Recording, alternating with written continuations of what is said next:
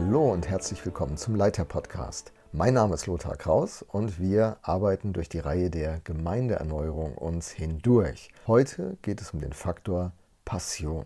Wenn eine Kirche aufbrechen und den Weg der Erneuerung beschreiten will, braucht sie dafür Passion. Hm. Heute wird ja der Begriff gerne englisch ausgesprochen, also Passion. Wie auch immer, ohne diese Passion wird es nicht zu einem Prozess innerhalb der Gemeindeerneuerung kommen können, der eine wirkliche Bewegung, ein Momentum auslöst. Es ist so wichtig, dass diese Passion uns erfüllt und zu einer verborgenen, geheimen Energiequelle wird, aus der diese Gemeindeerneuerung sich speist. Klären wir aber zuerst einmal den Begriff. Passion wird nämlich heute häufig anders inhaltlich gefüllt, als es seine ursprüngliche Bedeutung vorgibt. Der Begriff selbst kommt aus der lateinischen Sprache und bedeutet wörtlich Leiden. So sprechen Christen von der Passion Christi, also seinem Leidensweg zum Kreuz. Und die Woche vor Ostern, die Leidenswoche, heißt fachlich korrekt Passionswoche. Heute versteht man aber im allgemeinen Sprachgebrauch weniger dieses Leiden, sondern eine starke leidenschaftliche Neigung zu etwas, eine Vorliebe, eine Liebhaberei, die zu einer leidenschaftlichen Hingabe führt. In der Gemeindeerneuerung geht es also um die Leidenschaft für die Person von Jesus Christus, dem Auftrag, den er gegeben hat und für seine Kirche. Und weil der Auftrag, den er an seine Kirche gibt, lautet, gehet hin in alle Welt, haben Christen auch eine Leidenschaft, eine Passion für diese Welt. Gott liebt diese Welt, ihn interessiert diese Welt und es ist keineswegs so, dass Christen in so einer Schutzburg quasi aufbewahrt werden, bis sie nach Hause geholt werden. Sondern diese Welt ist Gottes Welt, die er erneuern will, die er mit seiner Liebe berühren und verwandeln will und vorbereiten will, denn sein Plan lautet, er kommt wieder zurück. Okay, Zurück zu unserem Thema. Um diese Leidenschaft für die Berufung vor Gott und äh, sowohl als Einzelne als auch als ganze Leitungsgruppe zu bekommen, ist es wichtig, diesen Fokus klar zu haben. Es geht um ein Leben, das von einem inneren Brennen durchdrungen ist, ein Leben, das einen Unterschied in dieser Welt macht.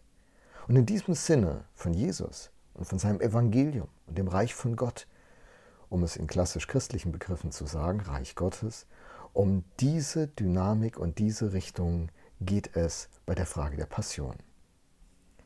Augustinus hat äh, folgenden Satz gesagt, den ich oft auf meinem Blog zitiere, der lautet, in dir muss brennen, was du in anderen entzünden willst. Wow, damit wird völlig klar, was der Sachverhalt ist. Es beginnt ja in uns und dann durch uns. Wenn es also nicht in uns Leitern brennt und in uns, unseren Leitungskreisen, wie soll es dann in der Gemeinde brennen können? So ist die Frage des Leiters und die Frage der Gemeindeleitung auf dem Weg zur Gemeindeerneuerung konsequent. Bin ich entzündet? Brenne ich? Sind wir entzündet? Brennen wir? Brennen wir für die Person Jesus, den Auftrag und seine Kirche? Wenn dem Gemeindeleiter oder auch der ganzen Gemeindeleitung dieses Brennen fehlt, es vielleicht nur glimmt, dann ist das keine sehr günstige Ausgangslage, aber ein erster wichtiger Ansatzpunkt. Und das ist eigentlich eine gute Nachricht, und zwar für alle, die sich aufmachen wollen. Jesus bewertet ein Glimmen nicht gering. Es ist definitiv ein guter Startpunkt. Timeout. Das wichtigste Werkzeug des Leiters ist das Werkzeug der Selbstreflexion. Wer sich selbst reflektieren kann und wahrnehmen kann, kann sich selber leiten. Und Selbstleitung ist die anspruchsvollste Leitungsaufgabe überhaupt. Hier angewandt, wir stellen uns die Frage, wie sieht es in mir aus? Bin ich am Glimmen? Oder ist ein kleines Flämmchen am Lodern? Oder Brennt es richtig lichterloh in mir? Und wie sieht es in unserem Leitungskreis, in unserer Gemeindeleitung aus? Brennen wir? Glimmen wir? Ist das Feuer ausgegangen? Brennen wir auf Stufe 10? Was ist los? Wie geht's uns? Das wäre doch mal eine interessante Frage, die bei einem der nächsten Leitungstreffen reflektiert werden könnte. Denn ohne dieses Brennen wird es eben nicht zur Erneuerung der Kirche kommen können. Und es, es beginnt bei uns. Der Fisch stinkt vom Kopf her, sagt man in Norddeutschland. Und so gilt das auch an dieser Frage. Okay, zurück zur Frage der Passion der Leidenschaft. Das Feuer. Das Feuer, das klimmt, kann entfacht werden. Das ist die gute Nachricht. Der Apostel Paulus ermutigt den jungen Timotheus so. Um dieser Ursache willen erinnere ich dich, die Gnadengabe Gottes anzufachen, die in dir durch das Auflegen meiner Hände ist. Was ist das für eine Gnadengabe? Vers 7 im 2. Timotheus 1 beantwortet es. Denn Gott hat uns nicht einen Geist der Furchtsamkeit gegeben, sondern der Kraft und der Liebe und der, Luther übersetzt, Zucht, Besonnenheit. So, Gott hat uns einen Geist gegeben, seinen Heiligen Geist, und der ist wie ein Feuer. Er wird auch oft im Bild eines Feuers illustriert. Wir lernen also aus dem Text, dass Gott das Potenzial bereits in uns hineingelegt hat, dieses Potenzial für Leidenschaft, für Brennen, das entfacht und entfaltet werden kann. In Römer 12, Vers 11 lesen wir, Lasst in eurem Eifer nicht nach, sondern lasst das Feuer des Heiligen Geistes in euch immer stärker werden. Dient dem Herrn. Interessant diese Formulierung im Passiv. Ne? Lasst das Feuer des Heiligen Geistes in euch immer stärker werden. Lasst in eurem Eifer nicht nach. Und ähm, das ist ein Potenzial. Ich kann Einfluss darauf nehmen. Das Feuer des Heiligen Geistes kann mich anzünden und diese Passion, diese Leidenschaft auslösen, die zu einem Eifer führt und mich aktiviert. Dient dem Herrn, steht in Römer 12, Vers 11. Dient dem Herrn. Ich werde aktiv. Ich habe eine Zielrichtung, die nicht mit mir selbst beschäftigt bleibt. Es geht nicht um Selbstveredelung, um Selbstverwirklichung, sondern eine Leidenschaft wird in mir entfacht, mich dem anderen zuzuwenden, mich Jesus zuzuwenden, seinem Auftrag und seiner Kirche und mit seiner Kirche dieser Welt. Das ist der Plan. Die Verantwortung, sagt hier Paulus dem Timotheus, die liegt bei uns. Wir haben eine Verantwortung, dieses Feuer wieder anzufachen. Also wenn es in dir und in mir nicht brennt, dann ähm, haben wir ein Thema. Wir haben eine Verantwortung. Unser Job ist, dieses Feuer wieder anzufachen. Gott gebraucht dabei auch andere Christen. Paulus schreibt, dass äh, durch die Auflegung seiner Hände Timotheus hineingekommen ist. Wir dienen einander und ähm, so ist immer die Frage, mit wem bin ich unterwegs? Feuert er mich an oder löscht er mich ab? Hey, mit welchen Leuten bist du unterwegs? Feuern die dich gerade an oder löschen die dich ab? So sehen wir, dass Gemeindeerneuerung ein geistlicher Prozess ist. Ob schon Gemeindeerneuerung auf unterschiedlichen Ebenen stattfindet, ist aber im Kern, im Wesen ein geistlicher Prozess. Ja, es kommt schon auch auf die Beziehung und das Miteinander der Christen in der Kirche an. Einheit. Entsteht diese Einheit, sind starke Verheißungen aktiviert, wie zum Beispiel im Psalm 133. Und ohne Einheit wird es nicht zu einer Gemeindeerneuerung kommen. Natürlich müssen, muss das Miteinander der Christen gelingen und gestaltet werden. Und ja, der Prozess der Gemeindeerneuerung ist auch ein Prozess einer Organisationsentwicklung.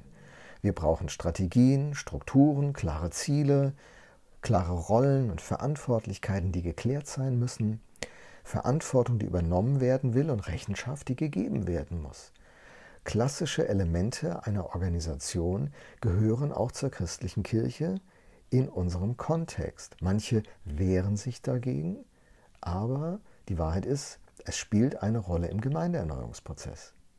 Und ja, dieser Prozess ist auch ein Prozess, in dem ein Organismus gesund heranwächst, in dem das Fundament, das Wurzelwerk hier gut stimmen muss, in dem Nährstoffe ausreichend vorhanden sein müssen, gute Lehre, gutes Klima in der Kirche, ähm, der Geist Gottes muss wirken können. Es ist ein Organismus, der wächst. Man hat nicht so viel Einfluss direkt auf das Wachstum, aber auf den Kontext, auf das Umfeld spielt auch eine Rolle. Peter Drucker hat ja diesen großartigen Satz geprägt, dass Kultur alle strategischen Überlegungen bereits zum Frühstück verspeist.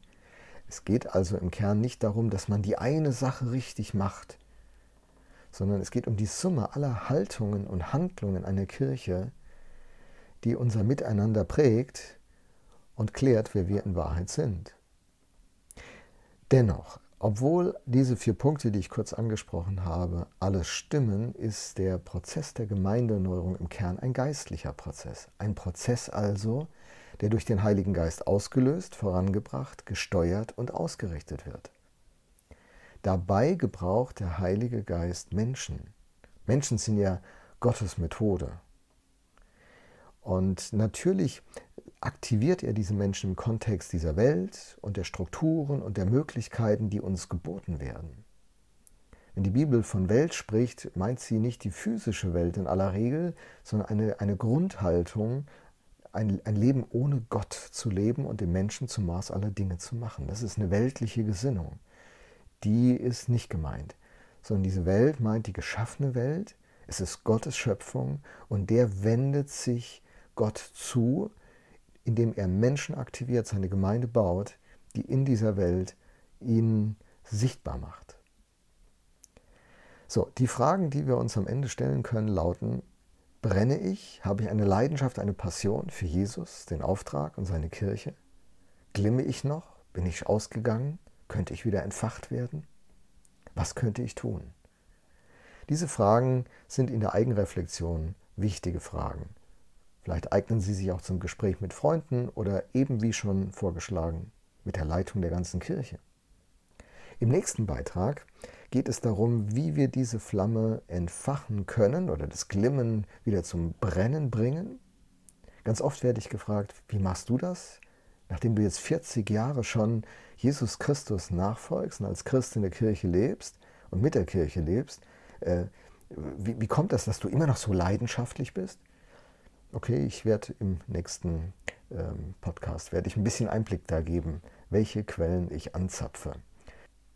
Und wenn du Fragen hast, kannst du sehr gerne an frage@der-leiterpodcast.de deine Frage schreiben. Mal schauen, vielleicht gibt es sogar eine gute Antwort.